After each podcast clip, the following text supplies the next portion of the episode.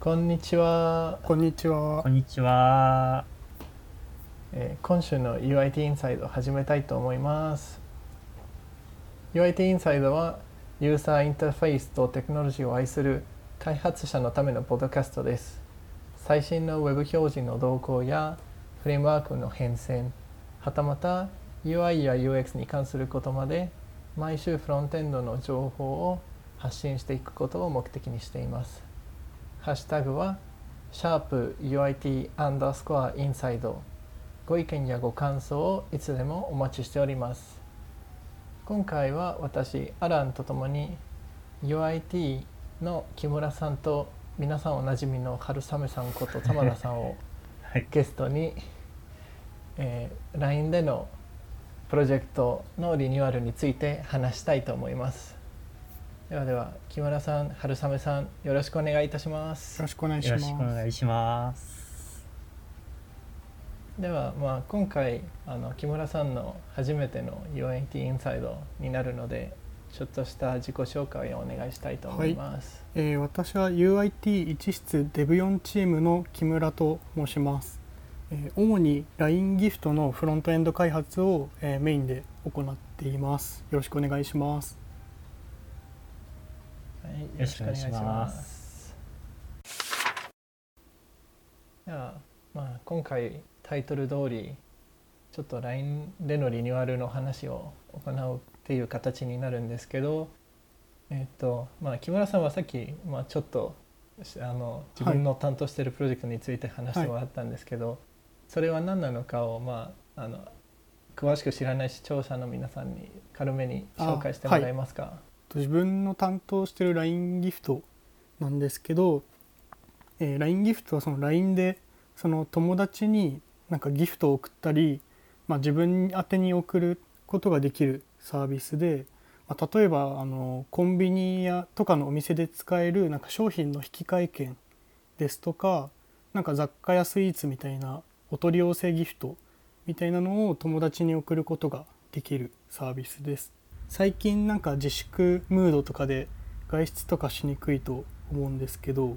なんか LINE ギフト使うと住所を知らない友達にもちょっとギフトをくれるので結構最近使使いどころが多いサービスかなとちょっと思ってます、という宣伝です。はい、ありがとうございます。今回まあ玉田さんはいろいろの UIT インサイドに参加してもらってるんですけど、今回あの話してもらうプロジェクトについてちょっと紹介してもらえますか？あ、はい。わかりました。えっと、そうですね。私は、今回は、えっと、まあ、最近私が、あの、その参加、プロジェクトに参加している LINE サーベイっていうサービスの、まあ、ことについて話そうかなと思って、えー参参加しました。で、えっと、LINE サーベイなんですけれども、これは、まあ、どういうものかっていうと、その、ユーザーの、まあ、いろんな、こう、アンケートみたいなのを集めて、で、まあ、その結果を集計するっていうサービスを、まあ、一連の機能を提供しているもので、で、まあ、その中でも私は今回は、その名も、えっ、と、LINE アンケートっていう、えっ、と、アプリケーションがあるので、まあ、そこの、まあ、開始、えーリニューアルっていうところを、えっ、と、今回はやってきた話を、えーしようと思います。で、LINE アンケートについてもうちょっと説明すると、LINE アンケートっていうアカウントにこう、友達登録すると、こう、いろんなアンケートが、こう、送られてくるようになっていて、で、まあ、それに対してこう答えると、まあ、例えば何ポイントもらえるみたいな、そういうアンケートを答えて、えっと、そういう報酬を受け取るみたいなサービスになってます。で、まあ、いろいろとこう、アンケートを取りたいところから、こう、アンケートを、ま、作って、それを配信するっていうようなサービスになってます。はい、宣伝ありがとうございます。はい、ありがとうございます。で、まあ、今回2人をお呼びしたのは、まあ、よく言えばなんか両方とも、まあ、熟練のプロジェクトではあるんですけど悪く言えば、まあ、レガシーの多いプロジェクトではあるので、まあそういうプロジェクトだと結構、まあ、たまりにたまるあの実装案件があると思うので、まあ、リニューアルっていうぐらいにいろいろと作り変えることはあると思うので、まあ、今回その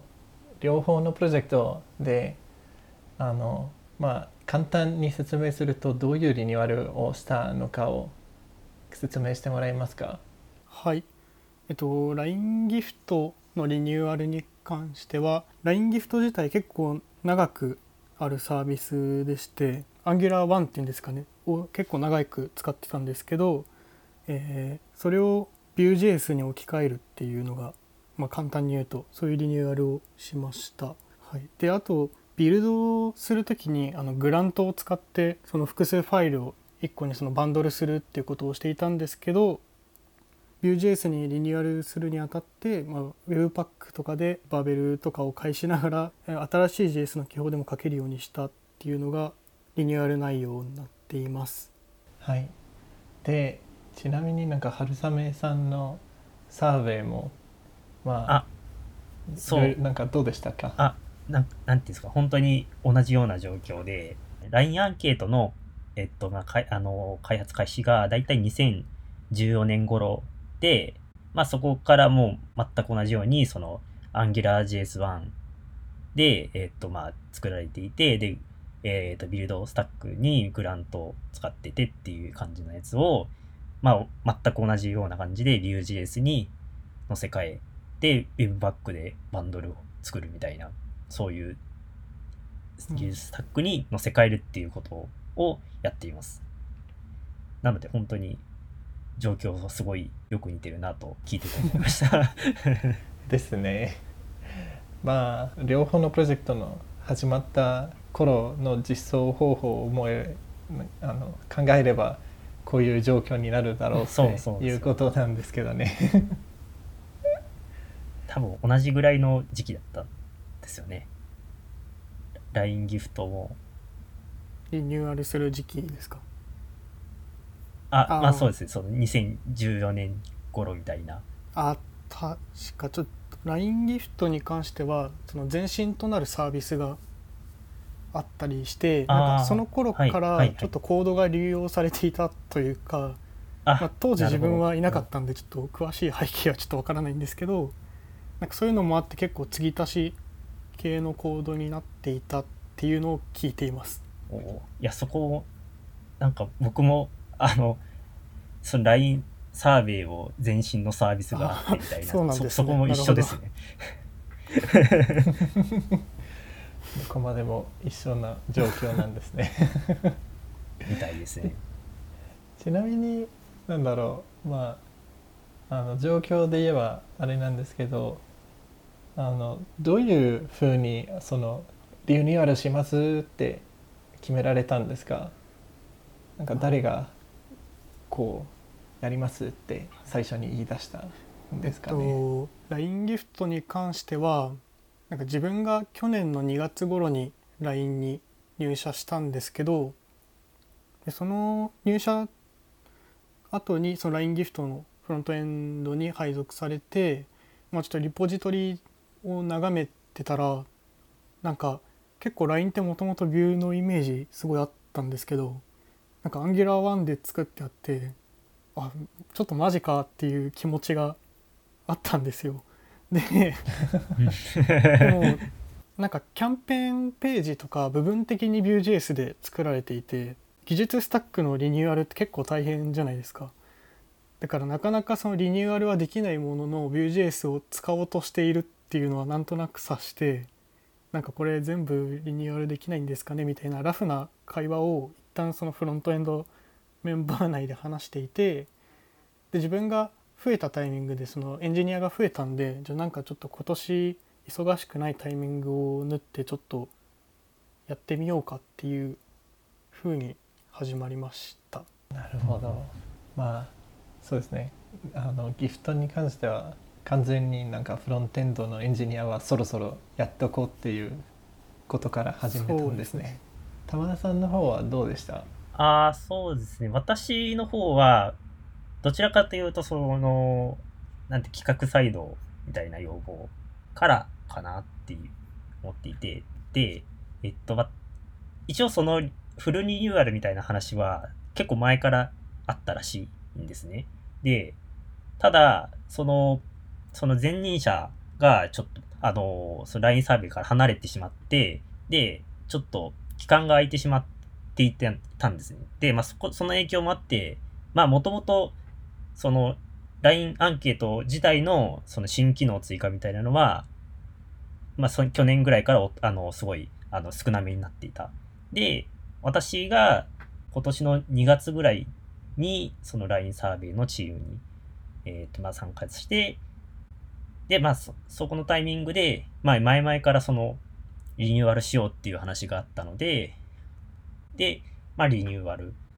する。で、そのついでに、で、あと、その LINE のアプリとのその連携みたいなの、まあ、都合もあって、結構今しかないみたいな状況になっていたんですね。なので、まあ、これを機にこう、もう一新しようみたいな、すべてを。そういう感じですね。なんだろう、なんか、いろいろな状況が重なって、もう今しないといろいろとやばいっていう感じですね。あ逆に言うと今今 その踏ん切りがついたみたいな。ありありな話ですね、でまあなんかそういうきっかけはこうだったんですけど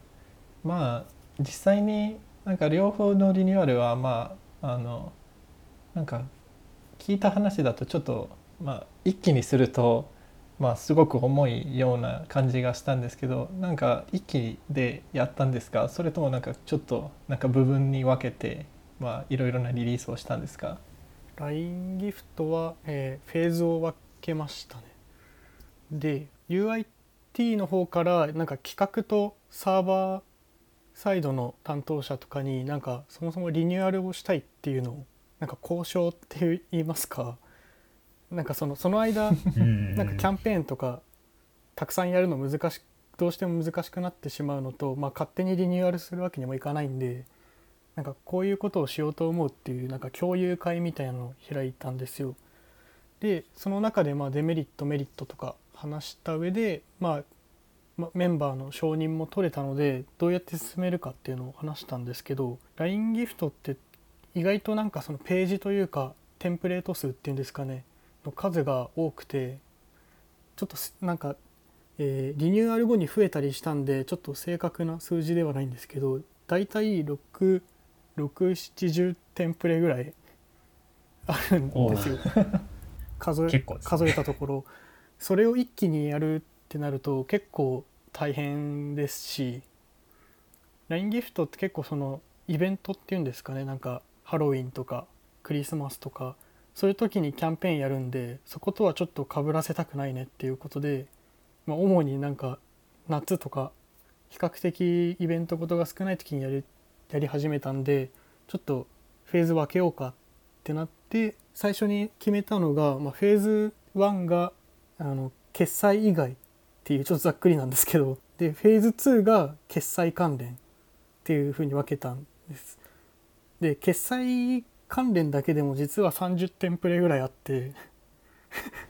数量的にも割と半々になるのと部分的に Vue.js だったり Angular になったりするんでなんかそのストアを持ち越せないじゃないですか状態を。はい、なのであんまりその状態のやり取りがない、まあ、決済は決済の中で大体完結していたのでなんかそういう不都合が起きないようなフェーズ分けにしました。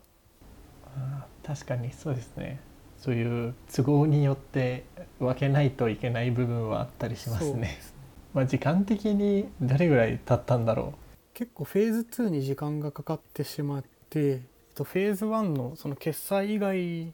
の方が確か2019年56月ぐらいから始めて8月にリリース。その後、えー、なんか違ういろんな企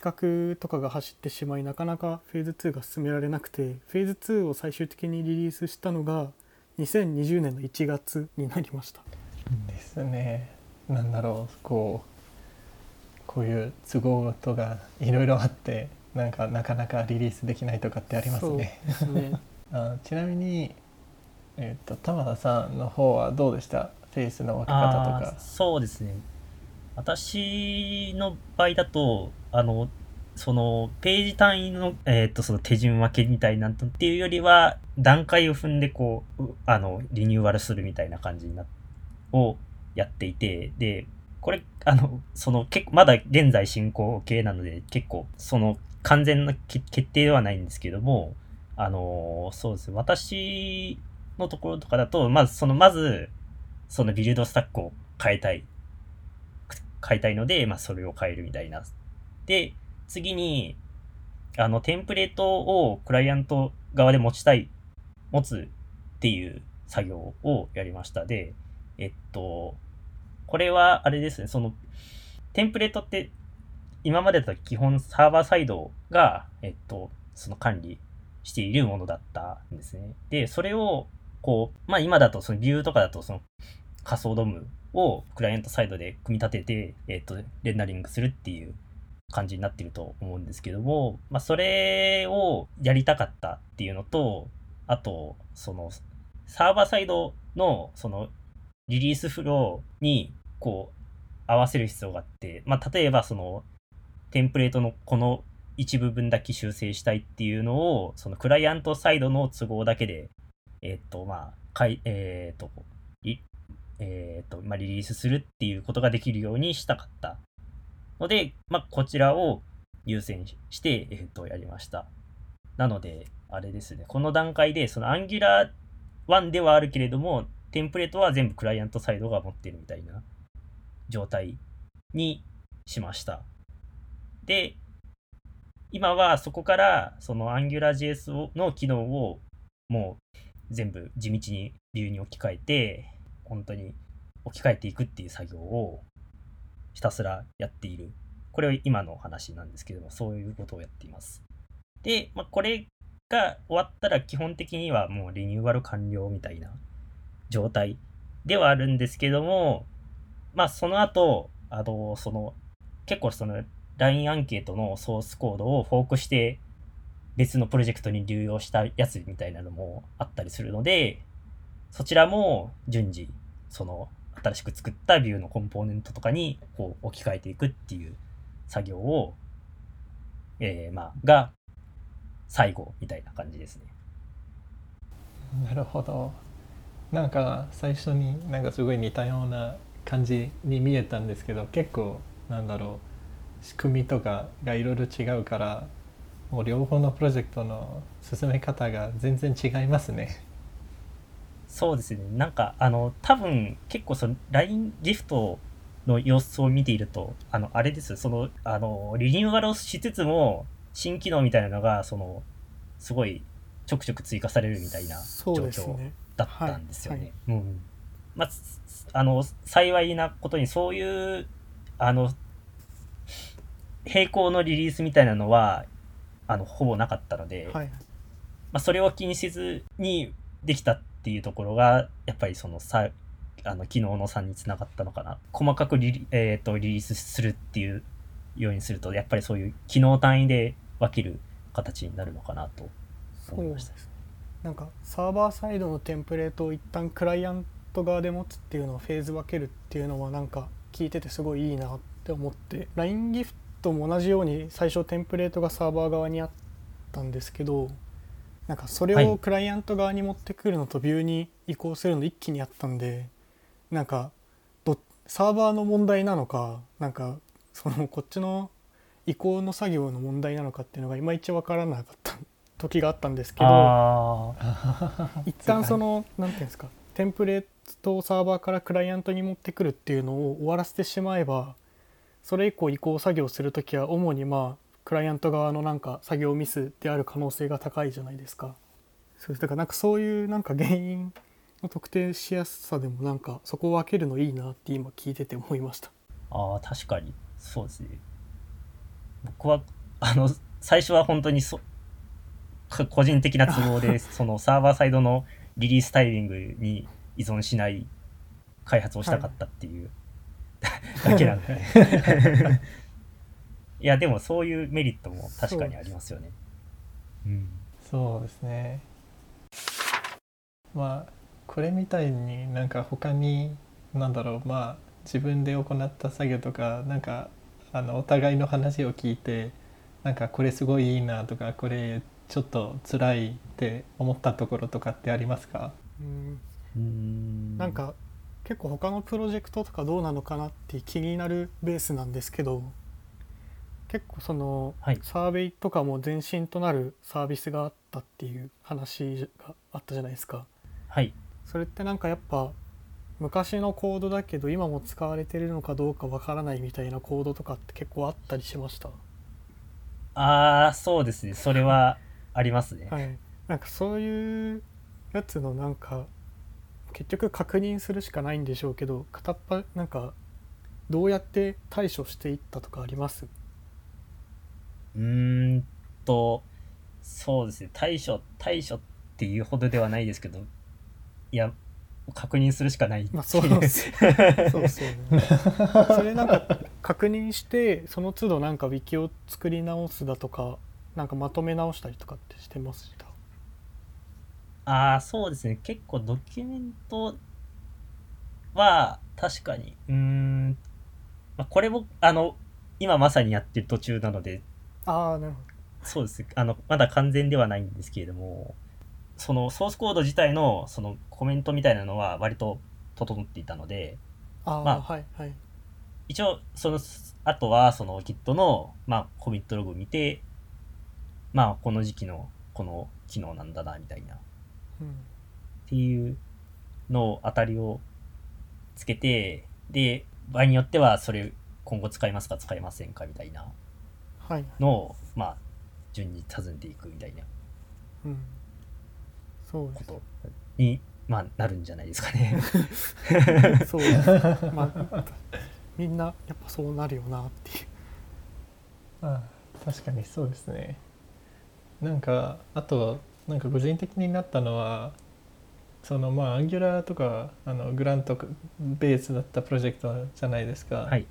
なんかそれ以外であの内部で使ってたライブラリであの結構そのメンテされなくなったりとかあの今の基準ですごい重いとかってあったりするじゃないですか。なんかそういうのにあの各プロジェクトであったんですか？LINE アンケートの場合だと、そこまで、そこ、その外、あの、ライブラリの依存みたいなのは、まあ、それこそ Angular 以外は、まあ、特にはなかったかなって。あの、もちろん、その jQuery とかはあるんですけれども、それも、大体そのビューに移行するタイミングで、まあ、あの、代替機能が用意できるみたいな感じなので、私はそこは割と大丈夫だったけど、どうですか？木村さん的には。えなんかなんか社内で作ってるライブラリとかで、はいなんか結構その普通にパブリックにもあるライブラリのなんかラッパーライブラリみたいなのがなんか使われているやつがあって多分昔は何らかのバグでそっちを使ってたんと思うんですよ。でもなんかそれを使っていた意図っていうのが結局なんか最後までよく分からなかったんで 検証して問題なかったらなんかそのもう公開されてる一般的な方に戻そうってしたやつがあったと思います。はい、はい、はい、確かに。あれですね。ななんで使ってるかわからない し、も使わなくても問題なく動くみたいな。ですねでその社内ライブラリ自体は特に更新されてないんできっと当時のなんか当時存在したバグを回避するために一時的にラッパー作ったのかなみたいなやつがあった記憶があります。そうですねなんか壊れてないから直すなんか直してないってぐらいの感じのやつなんですよねそういうのそれを、それで言うと、あれですね。今思い出したけど、あの、どちらかというと CSS のビルビルドみたいなのをなんとかしたかったていう。あの、コンパスで、その、サスの、まあ、ビルドとかをやってる、やってたんですけれども、それを、その、Webpack ベースに移すっていうのが、結構、まあ、あの、今そのコンパスって確かもうメンテメンテはされてるのかでもなんかメンテフェーズみたいな感じだったと思うんそですけど。もそも Ruby サスがもうあそうあそうそうそうそうそうです。非推奨です。はい、ただそう、ノードサスで、そのコンパスのビルドは、ちょっと、まあいろいろとそういう依存のやつとかも解決しないといけなくて、うん。難しかったので、そこは、あれですね、その、コンパスの大体のやつをこう、一つ一つ用意してっていう感じのところでやったりとかっていうのはやったんで、むしろそっちの方が困りましたね。CSS の組み立てとかは困りましたか？えーっと LINE ギフトに関してはなんか社内で社内のなんか主にマークアッパーの方が使っているなんかテンプレートみたいなのがあるんですけど、それベースで作られてたので普通に、えー NPM スクリプトでノードサスをコンパイルするっあ、ていうフローになっていて、はいはなんかい。それを Webpack 側になんか入れ込むか迷ったんですけどなんか現状別に入れなくてもなんか問題はないのでああ、そうですね。それは別に確 Webpack に入れずに Node.SAS は Node.SAS で、えーコンパイルして Webpack は Webpack でビルドビルドするっていう形が、まあ、変わらず使ってます。そっか。じゃあ、まあ、それでもいきますよね。うんそうですねなんか Webpack にいろいろ無理やり入れるとなんか変になっちゃうこともありますね。ねうんうん。なるほどでは最後にちょっとなんだろうこれからこういうリニューアルをするってなってるあの視聴者の人がいればなんかその人たちにちょっとしたコメントを入れてもらえると助かります。そうねエラーとかのトラッキングを結構なんか事前に考えて仕込んどいた方が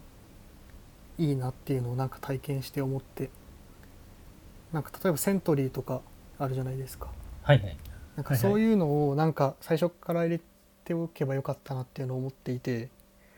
LINE ギフトはフェーズ2をリリースしたちょっと後ぐらいにセントリーをフロントエンド側で入れてるんですけど一応その QA とかでテストはするんですけど実は想定外な使われ方しているとかなんか実はこのページでバグってるっていうのをなんか確認しきれなかったりなんかお問い合わせが来てもなんかその原因突き止めるのって結構大変なんでなんかそういうのやっぱ入れとくとなんかリリリースそのリニューアル分をリリースする時の恐怖心は若干和らぐっていう気はするのでなんかそういうのをあらかじめなんかリニューアルを検討した時にそういうなんか外部ツールとかも検討するのはなんか結構やっといた方がいいかなって思いました。安心感が違いますね。まあ、セントリーに限らず、あれですね、その、結構セントリー後から入れるのが大変だったっていうことなんです。あいやなんか入れること自体はそんなに難しくなかったんですけど、あはい。なんかそのセントリー入れる前になんかそのフェーズ2の決済周りをリリースした後になんか実はこのケースがダメだったとかがなんかちょっと部分的にあったんですけどそういうのをやっぱセントリー入れておいたらもっとなんか早く原因の特定がうん。できたなっていうことなんで、なんか最初からなんかリリリニューアルとか大型のなんか変更がある時はなんかそのまあ元から使ってたら別に問題ないんですけどなんかそういうのを追加するっていうのもなんか選択肢の一つとしては結構あるありかなって思います。うんじゃあ僕もしれっと入れます。はい。田原さんはなんか助言とかありますか？そうですね、まあ、助言、まあ、やっぱりあれですね、その、まあ、フェーズというか、ステップを踏むっていうのは、大事だなと思いました。僕もそんなにその昔のコードをリニューアルするみたいな経験、それまでなかったんですけれども、まあ、だからこそ、やっぱり、あれですね、こう、一気に全てを書き換えるっていうのが、まあ、大変だったなっていうのは、あの、今になってやっぱり思思いました。まあ、今、まさに、その、AngularJS をそのビューに置き換えるっていうのをやってるんですけれども、まあ、それも、もっとこう分割しとけばよかったなと、その、あらかじめどういう機能が、あって、まあ、どこを書き換える必要があるのかっていうのが、をもっと事前に、もっと時間かけて見ておいて、で、ちゃんと区切ってやるっていうのは、なんかあんまり、その、その技術的な話ではないんですけども、まあ、普通にその一般一般論として手順を踏む、用意してそれを着実に踏んでいくっていうのは大事だったっていうのは思いました。ですね。うん。なんか逆にまあ今からなんか作ってるコードもまあいずれこういったリニューアルをする羽目になるっていうことはあるので、まあ、そのためになんかそういう時にあんまり手こずらないようにこうなんだろう設計とかでまあリニューアルがしやすそうな設計をするのもいいかもしれませんね。ああ、そうですね。そそういう分割確かに確かにができる。マイクロサービスとかもまさにそんな感じですよね。そのうん一あのこのこのサービスを置き換えるみたいなのがやりやすいみたいな。そうですね。うんまあ多分やり方はマイクロフロントエンド以外にもいろいろあると思うんですけど、まあ設計をなんかもういろいろよく考えてすると、まあ結構後で痛い目をせずに済むかもしれませんね。確かに。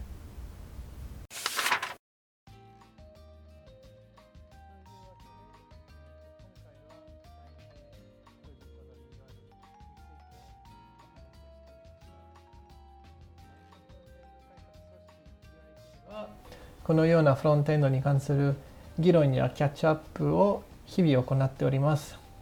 View 3スタディやゴールデンウィークの自由研究など